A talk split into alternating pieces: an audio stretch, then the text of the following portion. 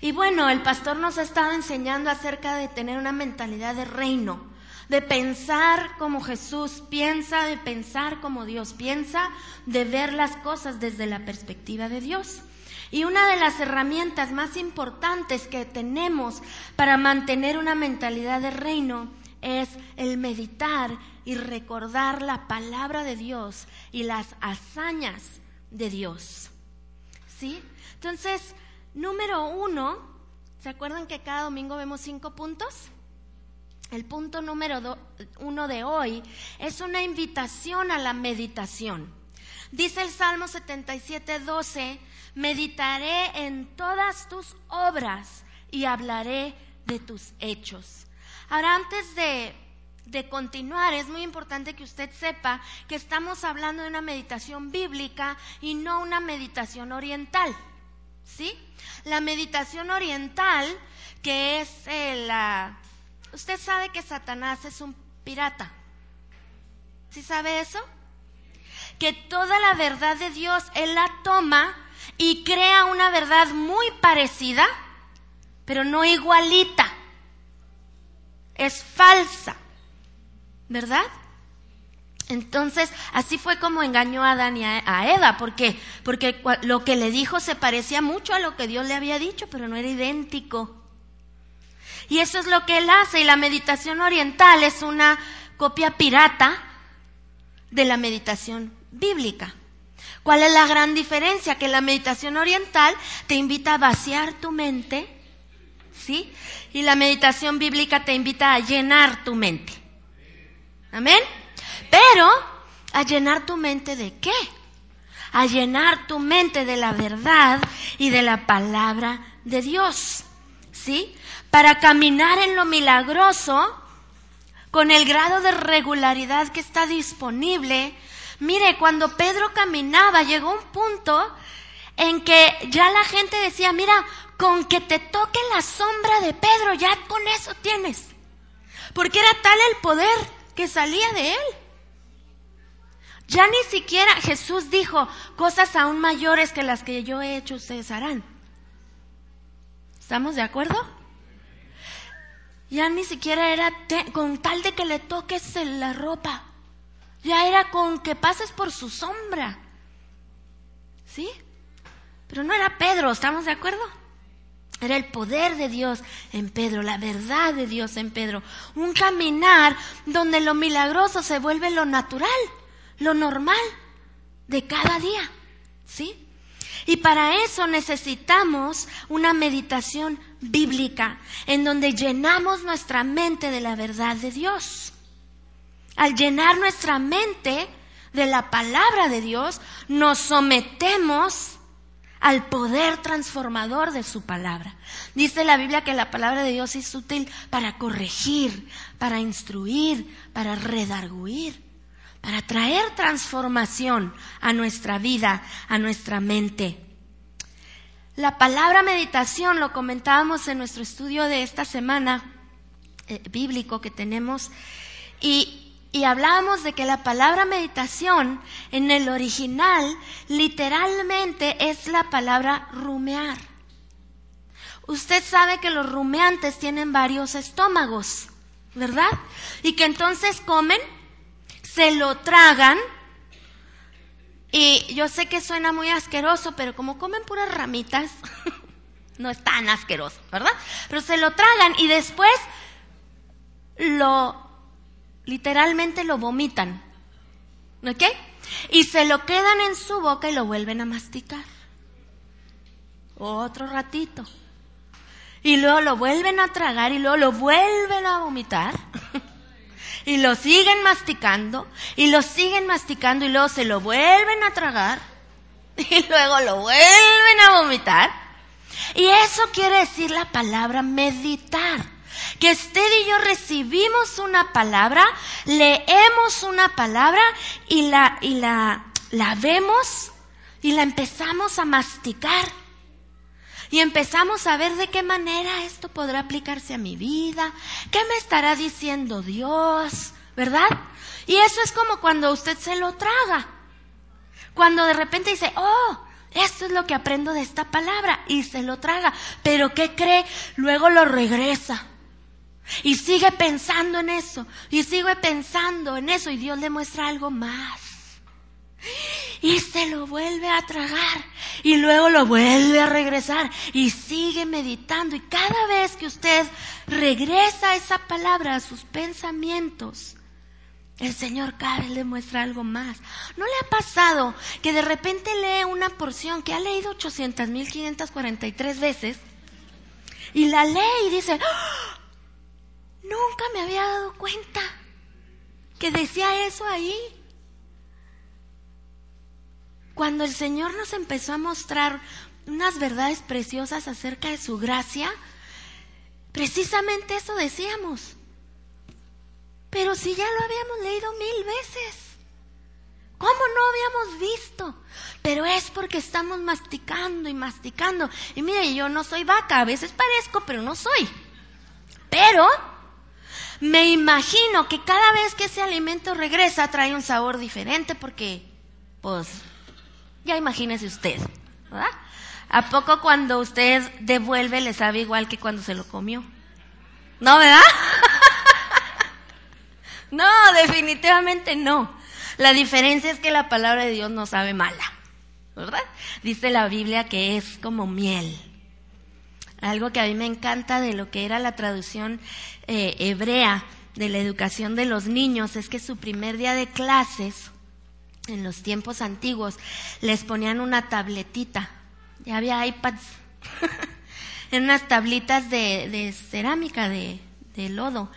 Y se las llenaban de miel y les decían a los niños que, que la miel era algo solo para los ricos, era un lujo. Pero el primer día de clases ellos recibían miel en sus tabletitas donde iban a estar estudiando la palabra de Dios y tenían que, chupar esa miel.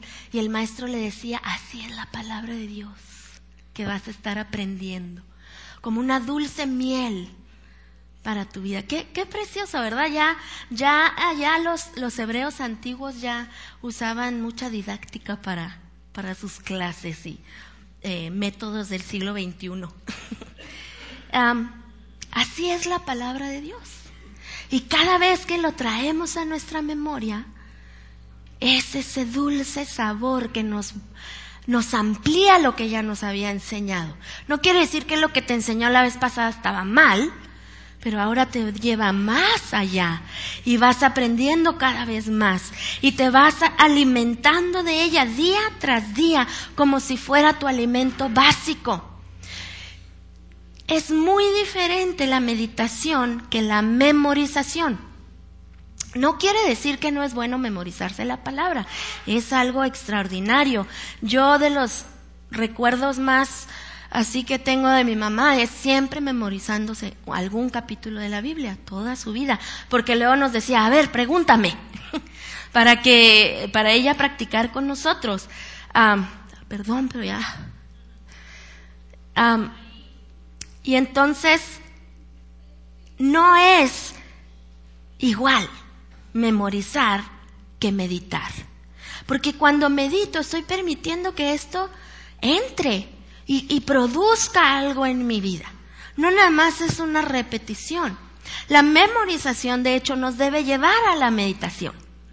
Porque entonces como me la sé de memoria, aquí la puedo traer constantemente, aunque no traiga mi Biblia de tres kilos, ¿verdad? Debajo del hombro. Entonces, conforme vamos meditando en la palabra y nos vamos encontrando día tras día con Jesucristo en su palabra, vamos siendo transformados. Dice 2 Corintios 3:18 que somos transformados de gloria en gloria. Y mire, algo muy importante es que usted no aborde la palabra de Dios como un simple libro de literatura. Sabía que es el único libro con el que usted necesita una relación personal con el autor para poderlo comprender. ¿Verdad? Así es que aborde la Biblia sabiendo que es el Espíritu Santo el que le va a dar la revelación y busque su palabra con la finalidad de tener una mayor intimidad con Él y encontrarse con Él para que viendo a Jesucristo en su palabra seamos transformados y entonces empecemos a pensar como Él piensa. Porque al final de cuentas eso es lo que estamos anhelando, pensar como piensa Jesús. Así es que, punto número uno, la meditación bíblica involucra llenar nuestra mente con la verdad de Dios.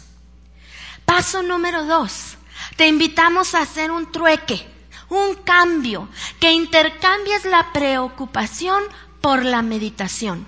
La verdad, hermanos, es que todos meditamos, todos, todos meditamos en algo todos los días. ¿En qué estás meditando? Cuando te levantas y volteas a ver tu reloj y te das cuenta que te despertaste 15, 20 minutos tarde, ¿en qué empiezas a meditar? ¿En qué empiezas a meditar? apúrale, me tengo que apurar, me tengo que bañar rápido, no, mejor hoy no me baño, no, si me baño, ¿qué hago? Voy a llegar tarde, si eres alumno, no me van a dejar entrar, si eres empleado, me van a descontar. E, empiezas a meditar, ¿verdad? Traes aquí dándote mil vueltas en tu mente el pensamiento acerca de la problemática que estás viviendo. Entonces la verdad es que todos meditamos en algo, cada día, pero aquí queremos invitarte a que cambies tu meditación de preocupación de ansiedad, de temor, a una meditación en la palabra de Dios. Yo, me da risa porque yo a veces que, que, que, se me está haciendo tarde, a mí lo que más ansiedad me da, ahora ya mis hijos están más grandes, pero cuando estaban más chiquitos me, me provocaba mucha angustia y ansiedad no llegar a tiempo por ellos a algún lado. Ya no, ayer llevé a mi hija a un evento y le dije, ¿te regresas en Uber? soy mala madre si te regreso en Uber y me dice, no, mamá, no eres mala madre, ah, ok, bye. Pero cuando eran chiquitos y no podían ellos resolverse, a mí me, me causaba mucha ansiedad llegar tarde por ellos a algún lado. Y me cachaba a mí misma diciéndole, Dios, detén el sol. Como lo hiciste con Josué, que no pase el tiempo para que yo pueda llegar a tiempo por mis hijos, ¿sí? Y cuando nosotros cambiamos Claro que a lo mejor sí, yo ni nunca me di cuenta, ¿verdad? Que Dios detuvo el sol en mi vida, pero, pero si yo en lugar de preocuparme y en lugar de permitir que entre la ansiedad, porque nada más estoy meditando en el problema, empiezo a meditar en lo que Dios dice acerca de mi problema, acerca de mi situación, voy a vivir en paz a través de esa tormenta. Escuchaba en esta mañana una verdad poderosísima que dice que solo podemos dormir, tener autoridad, perdón, sobre las tormentas en las que podemos dormir. ¿Se acuerdan de Jesús dormido en esa barca? ¿Por qué él podía dormir en esa barca? Porque en, en, aquí adentro no había tormenta. Y él se puede levantar y tener autoridad sobre esa tormenta. Y así tú y yo, cuando sustituimos la preocupación por la meditación, logramos tener paz en medio de la tormenta. Y logramos, ¿sí? Entonces, ahogar nuestros pensamientos en la verdad de Dios acerca de nuestra situación, en lugar de ahogar nuestros pensamientos en la preocupación. Mis hermanos, la voz que debe de estar ahogando nuestros pensamientos no debe de ser la preocupación o el temor, sino la palabra eterna e inmutable de Dios. Amén. Yo me, eh, eh, el Señor me ha dado un nuevo hábito del cual le estoy muy agradecida, porque ahora se me ha hecho mucha costumbre en cualquier situación decirle, Señor, ¿tú qué dices acerca de esto? Enséñame, enséñame qué dice tu palabra acerca de esta decisión que tengo que tomar. ¿Qué dice tu palabra acerca de esta prueba que estoy pasando? ¿Qué dice tu palabra acerca de esta dificultad? enséñame. Y entonces puedo empezar a meditar en lo que dice su palabra y eso ahoga la preocupación. Yo a veces me sorprendo, hermanos, de, circunstancias que por las que atravieso y me siento, no sé si a usted le ha pasado como si se hubiera por fuera, como si usted se pudiera ver a usted mismo y decir, ¿qué le pasa? ¿Por qué no llora? ¿Por qué no se preocupa? ¿Por qué no se altera? Y saber que es solo porque estoy meditando en la verdad y no meditando en las mentiras del enemigo. Amén. Cuando usted se cache ansioso, cuando usted se sorprenda a usted mismo que está nervioso, ansioso, preocupado, molesto, lleve sus pensamientos cautivos a la obediencia a Cristo y dígale, Señor, ¿tú qué dices acerca de esto? ¿Cuál es la verdad acerca de esta situación? Y disfrute, disfrute lo que es el efecto y el fruto de la meditación bíblica. El secreto para mantener la perspectiva de Dios al estar enfrentando pruebas es mantener nuestra mirada fija en su verdad. No podemos permitir que el temor o la preocupación nos convenzan de dudar de las promesas de Dios. Qué fuerte, ¿verdad? Cuando entendemos que si estoy preocupada, si estoy ansiosa, entonces ¿en dónde estoy dejando las promesas de Dios? ¿Qué estoy creyendo entonces? ¿Sí? Cambiemos la preocupación por la meditación. El, punto número tres, algo súper práctico que nos puede ayudar, ¿sí? y que es bíblico, ahí en Habacuc 2.2, eh, él dice que Jehová le responde y le dice, escribe la visión y declaran en tablas, eso es en lo que escribían en aquellos tiempos, para que corra el que leyere en ella. ¿Sí? Cuando yo pongo por escrito lo que el Señor ha hecho, y permito que otros lo sepan, que otros lo, comparto con otras personas y comparto con ellas el poder de Dios, lo que Dios ha hecho en mi vida, lo que Dios ha hecho en la vida de otros, lo que Dios ha hecho en nuestra congregación.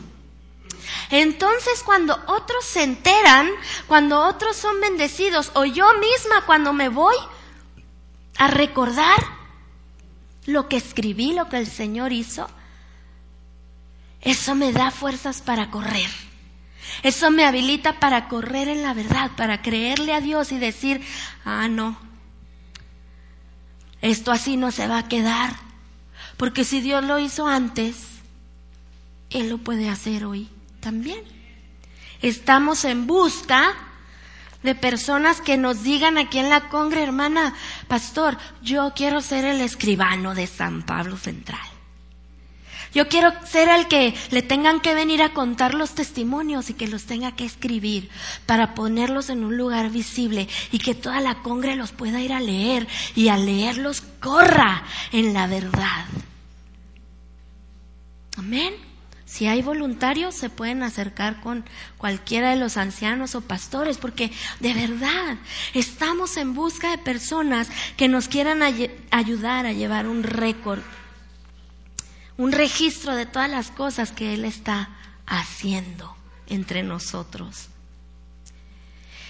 La verdad es que yo no le puedo decir, sí más o menos tengo un registro escrito, pero tengo más un registro mental. Esta, esta serie me ha animado a sentarme y a escribir. Algunas de las cosas ya las tengo escritas. Porque de verdad, cuando, cuando hay una circunstancia a mí me sirve muchísimo acordarme de lo que Dios ya hizo para poder seguir caminando en esta carrera, corriendo en esta carrera, con la fe de que si lo hizo antes, Él lo puede hacer después, porque Dios es el mismo ayer, hoy y por los siglos. Él no cambia y yo puedo correr confiada. Cuando voy constantemente a ese baúl de los recuerdos, ¿verdad? A sacar esas verdades. ¿Sí? Amén. Quiero eh, que nos tomemos una pequeñísima pausa ¿sí? Para, para poner en práctica esto, yo le voy a dar a usted 30 segundos. Acuérdese de un milagro que el Señor ha hecho en su vida. Acuérdese. Y si trae su teléfono o si trae hojas para escribir, anótelo ahí, ya sea en sus, en sus notas de su teléfono, de su iPad o en sus hojas que usted traiga rápidamente. Uno, vamos a enfocarnos en uno, ¿sí? En un milagro que el Señor haya hecho y vamos a anotarlo ahí. Les voy a dar 30 segundos para hacer eso.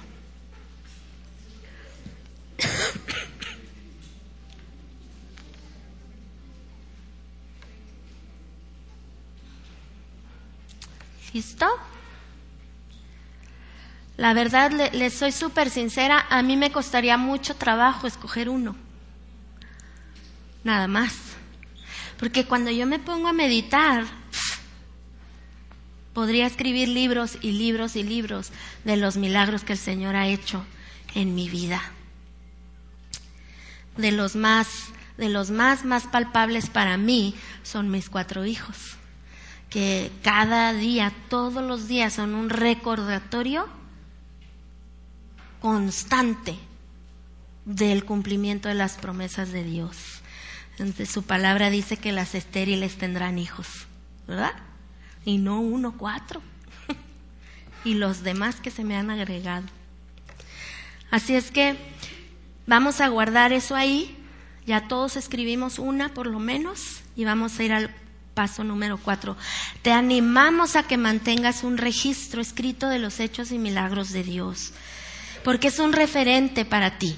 Es un, es un lugar donde tú te puedes ir para alimentar tu espíritu, alimentar tu alma cuando, cuando estás pasando por una circunstancia difícil. Porque si algo sabemos es que si Dios lo hizo antes, Él lo puede hacer otra vez.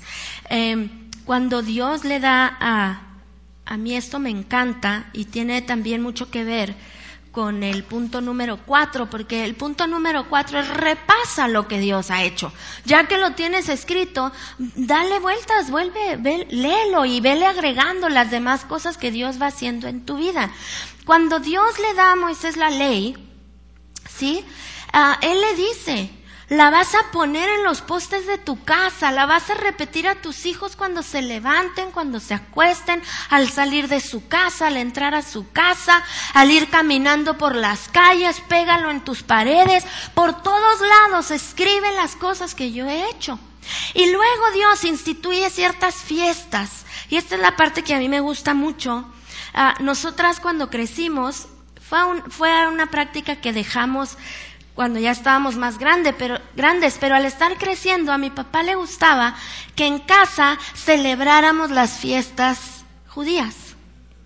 Y, y cuando lo hacíamos, él nos explicaba. Y Dios les dice, estas son las fiestas que ustedes van a tener. ¿Sí? Que la de los tabernáculos, que la de, um, ¿cómo se? La Pascua, etcétera. Tenían varias fiestas y les dice, van a ser para ustedes un recordatorio. Cuando tus hijos, tú estés en medio de esta celebración y tus hijos te digan, oye papá, esta fiesta, ¿por qué la hacemos? Les dice Dios, entonces tú les vas a empezar a platicar todas las cosas que yo hice cuando yo los saqué a ustedes de Egipto. Les vas a empezar a contar todas las cosas que yo hice cuando les traje maná del cielo. Les vas a empezar a contar todas las cosas cuando hice esto y cuando lo hice el otro. Repasa lo que Dios ha hecho. ¿Sí? Acuérdate, dice en Deuteronomio 7:17 si dijeres en tu corazón, estas naciones son mucho más numerosas que yo, ¿cómo las podré exterminar? Si dijeras en tu corazón, esta situación es mucho más grande que yo, ¿cómo la voy a poder superar? ¿Cómo la voy a poder enfrentar? Dice el versículo 18, nos da la respuesta. No tengas temor de ellas. Acuérdate bien de qué? De lo que qué? Acuérdate de lo que hizo Jehová tu Dios con Faraón y con todo Egipto. Cuando no sepas cómo le vas a hacer, ve y acuérdate de lo que Dios ya ha hecho antes. ¿Sí? Mira, hermanos, cuando, cuando yo enfrento circunstancias difíciles, por ejemplo, con alguno de mis hijos, yo me acuerdo. Yo me siento y me acuerdo de todo lo que hizo Dios para que ese hijo mío naciera. Ya un día les platicaré, pero las cuatro son historias extraordinarias. Un día estábamos en una cita con Dante y me dice el doctor, ¿cómo fue su embarazo? Y yo, mm". ¿y su parto? Oh, Dios. Y el doctor nomás le hacía primer trauma, segundo trauma, tercer trauma. Y yo decía, santo Dios. Y cuando yo salí de ahí, la verdad muy cargada por haber traumado tanto a mi hijo, el Señor me dice, primer milagro, segundo milagro, Tercer milagro. Cuarto milagro. Y yo le dije, Señor, mi hijo es tuyo. Tú no hiciste todo esto para que acabara mal. Yo te creo a ti. Y cuando recordamos lo que el Señor ha hecho. Entonces podemos ver a esa, esa circunstancia que, que, al principio decimos, esta es demasiado grande, ¿cómo la voy a poder vencer? ¿Cómo la voy a poder eh, superar? Dios te dice, acuérdate de lo que ha hecho Jehová. Y entonces de repente te pone todo en la perspectiva de saber que esa circunstancia delante del Dios tan grande que tienes no es nada. ¿Sí? Una vez que hemos escrito lo que Dios ha hecho, Él nos anima a repasarlo, a compartirlo, a platicarlo. No se te olvide. A mis hijos les choca que yo tome tantas fotos. Me encanta tomar fotos de todo. ¿Sí? Estornudó. ¡Ah! Vuelve a estornudar para tomar la foto. ¡Ma! Ahora ya todas, en todas las fotos salen así viendo para otro lado, porque ya se las tengo que tomar sin que se den cuenta, ¿verdad? Pero ¿sabe qué? No quiero que se me olvide. No quiero que se me olvide nada. Y a veces voy y me siento allí y me pongo a ver. Las de hace mucho tengo que sacar una cajita y... ¿verdad? Todas tenemos las mujeres, yo creo que una caja así llena de 800 fotos que un día planeamos que íbamos a poner en un álbum. ¿Va? Entonces, yo voy y saco mi caja que, que se cierra a presión, entonces nomás le hago así como poquito y sale. Y me pongo a ver. Y es una forma para mí de recordar todo lo que ha hecho Dios. No quiero que se me olvide nada. Porque sabe que he aprendido que simplemente respirar y despertar cada mañana es un milagro. Y entonces aprecio cada momento y cuando vienen esas circunstancias difíciles, el Señor me dice, acuérdate bien de lo que hice. Y créanme que mis pensamientos cambian, ¿sí? El testimonio de lo que el Señor ha hecho nos ayuda a recordar quién es Dios y cómo es su pacto y lo que Él pretende hacer en nuestras vidas. Y además sabe una cosa, el testimonio tiene poder. Dice la palabra que el enemigo fue vencido por el testimonio de ellos y por la sangre del cordero, ¿verdad? Y, y nuestros testimonios tienen poder. Cuenta un pastor que él estaba predicando y él, empezó a contar el testimonio de que Dios había obrado sanidad en en una, en un niño que tenía los pies muy chuecos hacia adentro y que el Señor le había enderezado los pies. Y, este pastor estaba contando el testimonio y en la congregación había una mujer que tenía a su hijita de dos años en el cunero y su hijita tenía los pies súper chuecos. Cada vez que quería caminar se tropezaba de lo chueco que tenía sus pies. Y cuando el pastor empezó a contar este testimonio, esta mujer recibió esa palabra y dijo, yo abrazo este testimonio, el poder de Dios para sanar los pies de mi hija, lo recibo y esto es para mí, lo hago mío. Y cuando salió del, del, servicio se fue al cunero para encontrarse con la sorpresa de que los pies de su chiquita habían sido sanados completamente. Pero si nadie ni oró por ella, pero si nadie ni la tocó, pero ella le creyó por el testimonio. ¿Sí se da cuenta? Platique, cuente, mire, nadie se harta de escuchar las maravillas de Dios. Todos queremos escuchar historias maravillosas de cosas increíbles que sucedieron. A mí me encanta cuando Ay, hasta me da como ansiedad, pero es que yo no soy súper buena para conocer gente nueva. A mí me da como ansiedad. Dice mi esposo, Alex, es que se te acerca la gente y te les quedas viendo con cara de ¿por qué me habla? no es mi intención, hermanos, ¿eh? la verdad. Pero algo que, que ya tengo varios años practicando y que me ha ayudado mucho a romper esa ansiedad es alguien nuevo que viene y se me sienta a un lado y empieza a hablar conmigo, decirle, ¿y tú cómo conociste al Señor? Porque son unas historias tremendas, me encanta la de mi amigo Ocho. ¿La puedo contar? A lo mejor le cambié, ¿eh? No, ya me dieron nervios porque a lo mejor ya se me olvidó que estabas jugando básquet. ¿No? Ay, el Señor lo tocó así nomás de repente y cayó de nada, nadie vino, nadie le dijo nada, nadie le habló, nadie se le acercó, no sé dónde estaban, en, mi mente estabas jugando básquet, en el parque, ah, bueno, estaba cerquita, ¿verdad? Y, y ahí en el parque de repente, ¡fum!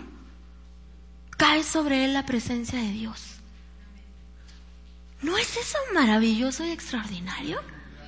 El día de su cumpleaños. ¿Sí? Y, empezó él a llorar y a llorar y a llorar. ¿Usted se puede imaginar eso? Y, y, así, hermanos, nuestra vida es edificada al escuchar un testimonio y otro y otro y otro y nuestra fe crece. Y entonces ya no nada más leemos eso y podemos correr, ahora podemos escuchar eso y correr con más ganas y creerle a Dios que lo que Él hizo antes, Él lo puede volver a hacer. Repasar la historia pasada de los hechos de Dios en nuestras vidas, en las vidas de su pueblo, de nuestra congregación, nos fortalece para caminar en fe. Y por último, hermanos, cuando empezamos a hacer un hábito de estas cosas, pasa algo muy, muy peculiar en nosotros. Porque estamos tan inundados por la palabra de Dios, por la verdad de Dios, que cuando vemos en nuestra vida una circunstancia que no checa, que no va de acuerdo con la palabra de Dios, nos detenemos y decimos, eh, pe, claro que no. Señor, yo no recibo esto porque tu palabra dice esto. Señor, yo no acepto esto porque tu palabra dice lo otro. Señor, yo no acepto esta otra cosa porque hace cinco años hiciste tal y yo me acuerdo y tú no cambias. Pero sabe, eso solo puede suceder si, si la, los hechos de Dios están constantemente en nuestra mente y estamos constantemente pensando en ellos y estamos constantemente meditando en la palabra de Dios. Ahí en Éxodo 32, del 13 al 14, Moisés le está recordando a Dios la promesa que él le había jurado a Abraham. Miren, Dios ya está hasta aquí del pueblo porque otra vez están adorando a un mono de oro, a un becerro de oro. Entonces Dios le dice a Moisés, ¿sabes qué? Otra vez los voy a destruir a todos. Y nada más te voy a dejar a ti. Y de ti otra vez voy a volver a empezar. De ti ya van a salir todas las generaciones, ya me tienen hasta acá. Y Moisés le dice al Señor, acuérdate de Abraham, de Isaac y de Israel, tus siervos, Israel es Jacob, a los cuales has jurado por ti mismo y les has dicho, multiplicaré vuestra descendencia. Como las estrellas del cielo, y daré a vuestra descendencia toda esta tierra que he hablado y tomarán por heredad para siempre. Entonces Jehová se arrepintió del mal que dijo que había de hacer a su pueblo. ¿Sí? Recuérdale a Dios.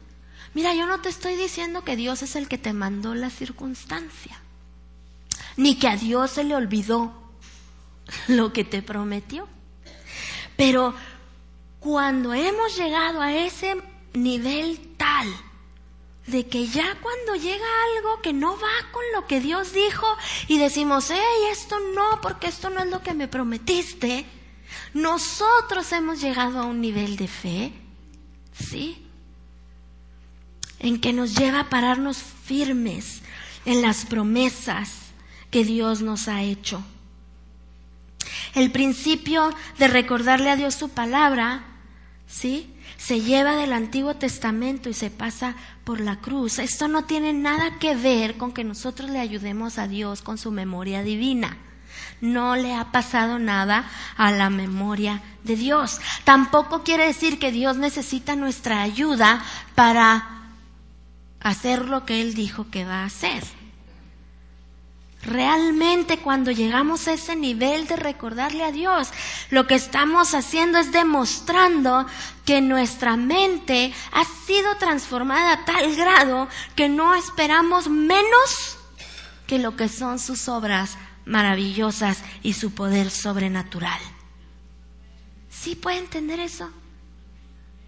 Donde llegas a un nivel tal de, de estar constantemente meditando en su palabra, meditando en sus hechos, que ya no te conformas.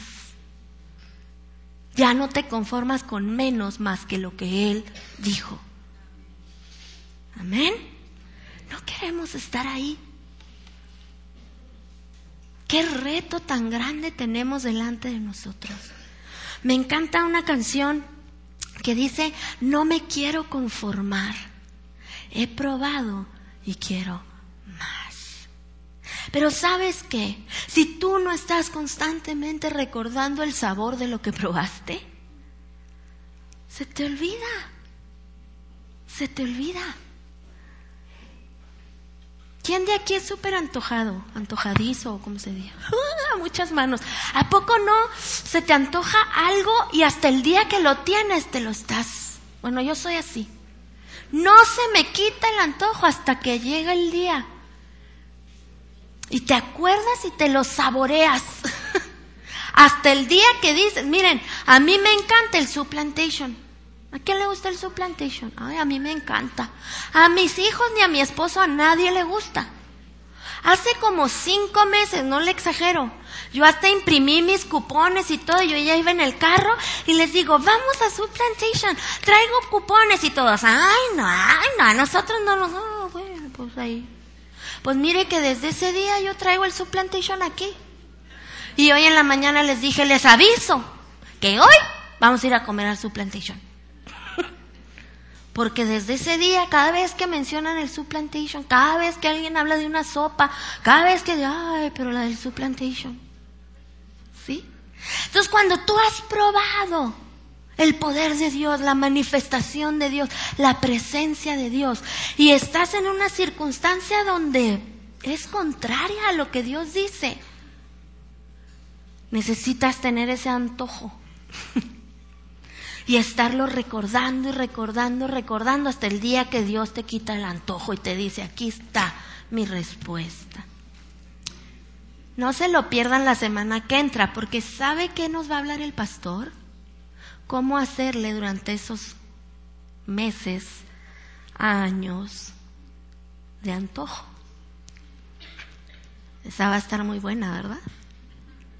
Pero hoy yo te digo a ti que medites en la palabra de Dios y cuando tú estés viendo una circunstancia en tu vida que va en contra de lo que dice la palabra de Dios, empieza a saborearte lo que Dios ha hecho. Y empieza a recordarlo y a traerlo a memoria y a decirle a Él, yo te creo, yo te creo y yo te creo. Porque si tú, fíjese nada más, eh, Cuando yo estaba embarazada de Francia, un día, es ella la que está ahí, un día llego al doctor, tenía tres meses de embarazo y me dice, el producto, no le encanta como dicen los doctores, el producto. O si hubiera ido a la Walmart a conseguirme un feto. Pero bueno, el producto se murió. Ya no tiene vida. Te lo tienen que sacar, porque no sabemos cuántos días lleva así. Y yo me acuerdo que me salí de la sala de, del sonograma y, y mi esposo estaba afuera y, me dice, ¿qué pasó? Y le digo, ya no, ya no tiene vida, me lo tienen que sacar. Y entonces me dice, ¿qué quieres hacer? Y como toda buena hija de papi, le dije, quiero ir con mi papá. Y entonces llegamos a mi casa y mi mamá me abrazó, yo les había hablado primero, me abrazó, se puso a llorar conmigo. Y llega mi papá y me dice, claro que no vamos a recibir eso. Miren, aquí estuvo bien chistoso porque normalmente mi mamá es la que es así. Mi tía está aquí, ella sabe que sí es de armas tomar y de... Pero esa vez no, se quebrantó y me abrazó y el que se puso así fue mi papá. Y le dice, Rita, vete por el aceite. Y me sentaron ahí en una silla y me ungieron desde la punta de mi cabeza hasta la punta de mis pies. Y me dijo mi papá, esto no es de Dios. Dios es un Dios de vida, Dios es un Dios de resurrección y no vamos a recibir esto. De allí agarró el teléfono y le habló a mi doctor, que muchos de ustedes lo conocieron, el doctor Tamés, y mi papá y Tamés eran amigos. Y entonces empezó a pelear con él. Y Tamés le decía, estás loco, mellado. y mi papá le decía, no le vas a hacer nada a mi hija. Y yo así, porque yo en mi vida había visto a mi papá pelear con nadie. Pero se agarró ahí y yo nomás sentada. Y me dice, dos semanas te vas a esperar. Y también le decía que yo que me podía morir, que no, yo no sé. ¿verdad? Le dije, ok, me espero dos semanas. A las dos semanas fui al ultrasonido y el doctor que normalmente me hace mis ultrasonidos es amigo de mi papá también, porque mi papá es médico. y me dice el doctor Tamayo, ¿vienes a ver si quedó bien tu legrado? Y yo nomás le digo, no. Y puso una cara de enojo y me dice, ay, el mellado y sus milagros pero enojado.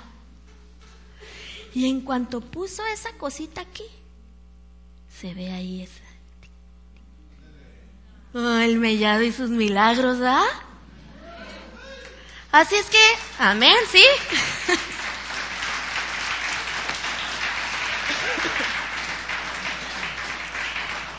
Así es que cuando mi chaparrita se me quiere, ¿ah? yo le recuerdo lo que ha hecho Dios. Y que Dios no la resucitó nomás porque sí. El otro día estábamos platicando y ella me decía, yo quiero ser normal. Los que resucitaron no son normales. y sabe que usted ha resucitado. Usted no es normal.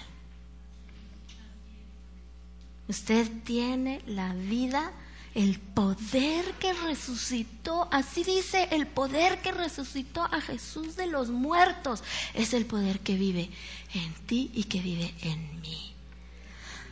Así es que estamos súper equipados para hablar a nuestras circunstancias y decirle a nuestra circunstancia, eso no es lo que dijo Dios. Así no es Dios. Esto no es de Dios. Pero para poder llegar a ese nivel de decirle a Dios, hey, te estoy esperando, Señor, porque yo sé lo que vas a hacer. Y espero en ti, confío en ti, puedo dormir en medio de esta tormenta, porque sé en quién está mi confianza. Para poder llegar a ese nivel es necesario que tú pases por el paso 1, el 2, el 3 y el 4. medita en la palabra de Dios. ¿Sí? Medita en la palabra de Dios. Cambia tu preocupación por la meditación. Escribe, que sea la forma de escribir que tú quieras, si es con una foto, si es poniendo, ¿verdad? El lápiz al, papel o la pluma al papel, si es en tu teléfono, escríbelo, donde tú puedas estarlo recordando. Compártelo, repítelo, recuérdalo. Y entonces vas a poder el punto 5, recordarle a Dios y recordarle a tus circunstancias quién es Él. Decíamos hoy, mi Dios poderoso es. ¿verdad? Él reina con autoridad, justicia y poder. Solo por eso tú y yo podemos dormir en las tormentas. Pero para poder llegar a eso necesitamos conocer a ese Dios, que es el que calma nuestras tormentas. Y sabes algo bien interesante, y con esto voy a terminar. Jesús se levantó y Jesús calmó la tormenta. Pero después del calmarla, voltea y les dice, ¿por qué tienen tan poquita fe ustedes? ¿Qué nos dice eso? Que ellos podrían haber calmado la tormenta, que no necesitaban despertarlo. Que ellos tenían el poder para calmar la tormenta. Y Jesús te ha dado ese poder. Jesús te ha dado ese poder porque es Él mismo en ti. Amén. Vamos a hacer un ejercicio rápidamente. Usted escribió allí un testimonio, un recordatorio de lo que Dios ha hecho. Ah, voltee con alguien que esté ahí cerca de usted, pero no se vale entre esposos porque luego los esposos pues ya sabemos, ¿verdad? Que sí sirve, ¿eh?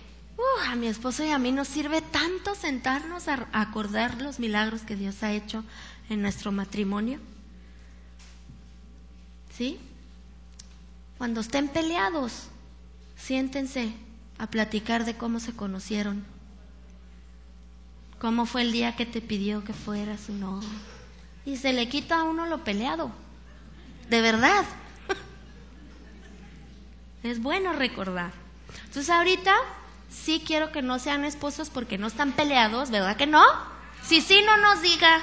Nadie quiere saber. Volté con alguien ahí, cuéntele ese testimonio. ¿Para alguien fue de bendición mi testimonio de Francia? Para todos, ¿verdad? Así es que voltee y cuente su testimonio, un minuto, de lo que usted escribió ahí. Ahorita que terminemos, Ah, de verdad, tomes el tiempo de terminar de platicar estos testimonios, porque son muchos, amén. Vamos a poner nuestra atención aquí para ya cerrar.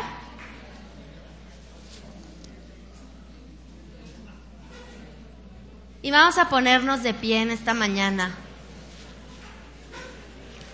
Le animo a usted que si usted le gusta escribir, y le gustaría ser parte del equipo de escribanos, vamos a llamarle así, que lleven récord de los testimonios y de las maravillas de Dios, pasen con nosotros y díganos, porque imagínese que usted cada domingo tras domingo tras domingo puede llegar e ir a ese libro de los recuerdos y ser animado en su fe a leer todo lo que Dios ha hecho en nosotros, a través de nosotros, con nosotros, en medio de nosotros. Creo que tener ese, ese récord va a ser algo maravilloso para nuestra congregación, para nuestras familias.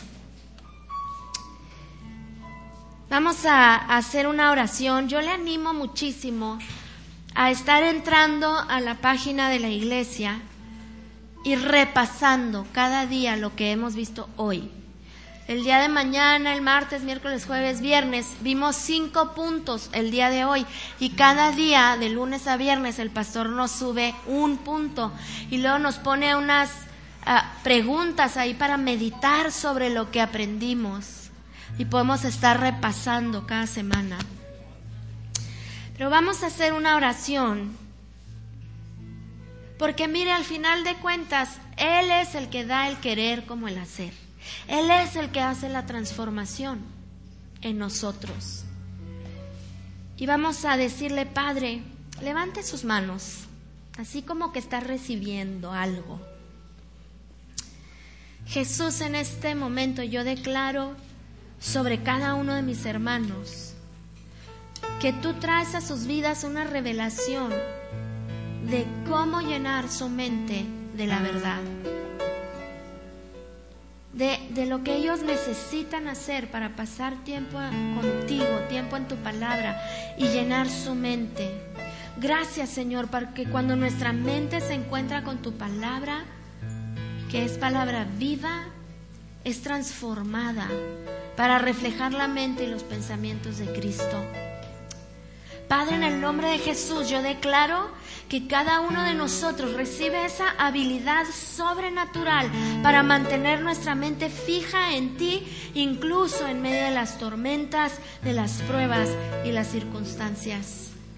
Recibimos en el nombre de Jesús la habilidad para no ser desviados ni convencidos por pensamientos que no están de acuerdo con tu verdad.